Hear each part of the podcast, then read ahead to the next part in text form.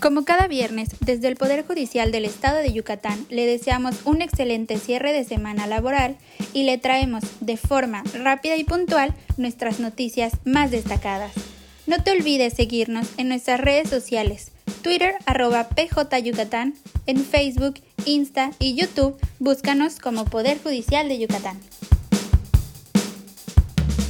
Se necesitan más acciones afirmativas por parte de los estados para reconocer los derechos humanos de las mujeres en el mundo, coincidieron en señalar los participantes en la mesa panel virtual denominada Las mujeres en la era de la globalización, principales retos para superar, organizada por la Enlace Nacional Magistrada Ligia Aurora Cortés Ortega, la Comisión de Igualdad de Género y el Poder Judicial del Estado el pasado martes a través de plataformas digitales. En la mesa participó la abogada Katia Teresa Aguiar Cárdenas, la doctora Reina Faride Peña Castillo y el magistrado Jorge Rivero Evia. Puedes consultar la mesa panel a través de nuestra red social Facebook. Como parte del informe anual del Consejo Estatal para la Prevención y Erradicación de la Violencia en contra de las Mujeres, el Poder Judicial del Estado de Yucatán dio cuenta de las acciones realizadas durante 2020 la consejera presidenta de la Comisión de Administración del Consejo de la Judicatura, Sara Luisa Castro Almeida, señaló que el Poder Judicial está comprometido con la prevención, atención, sanción y erradicación de la violencia en contra de las mujeres y por tanto trabajó intensamente en 2020 en un contexto complicado por la contingencia sanitaria. Se habilitó una línea de atención telefónica que ofrece orientación gratuita a las mujeres, pero también a toda persona que pueda estar en riesgo o en situación de violencia.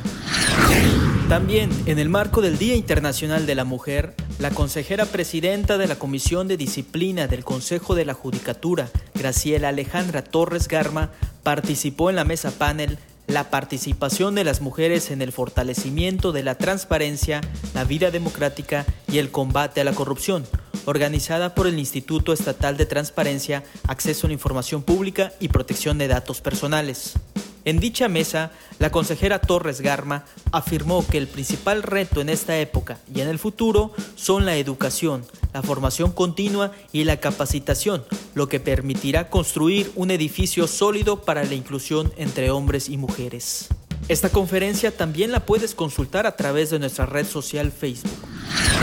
El Poder Judicial del Estado, en coordinación con la Mesa de Trabajo para la Transición Procesal y Capacitación en la Reforma del Sistema de Justicia Laboral, invitan a las licenciadas y licenciados en Derecho, así como abogadas y abogados, al Diplomado para el Desarrollo de Habilidades Procesales en Materia Laboral.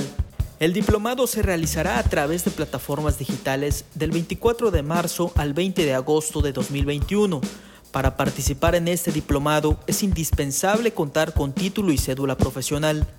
La inscripción, que es a través de nuestra página institucional, ya se encuentra habilitada y cerrará el próximo 22 de marzo. Gracias por escucharnos. Ya estás informado sobre el acontecer semanal del Poder Judicial de Yucatán. Escucha este podcast también en www.poderjudicialyucatán.gov.mx.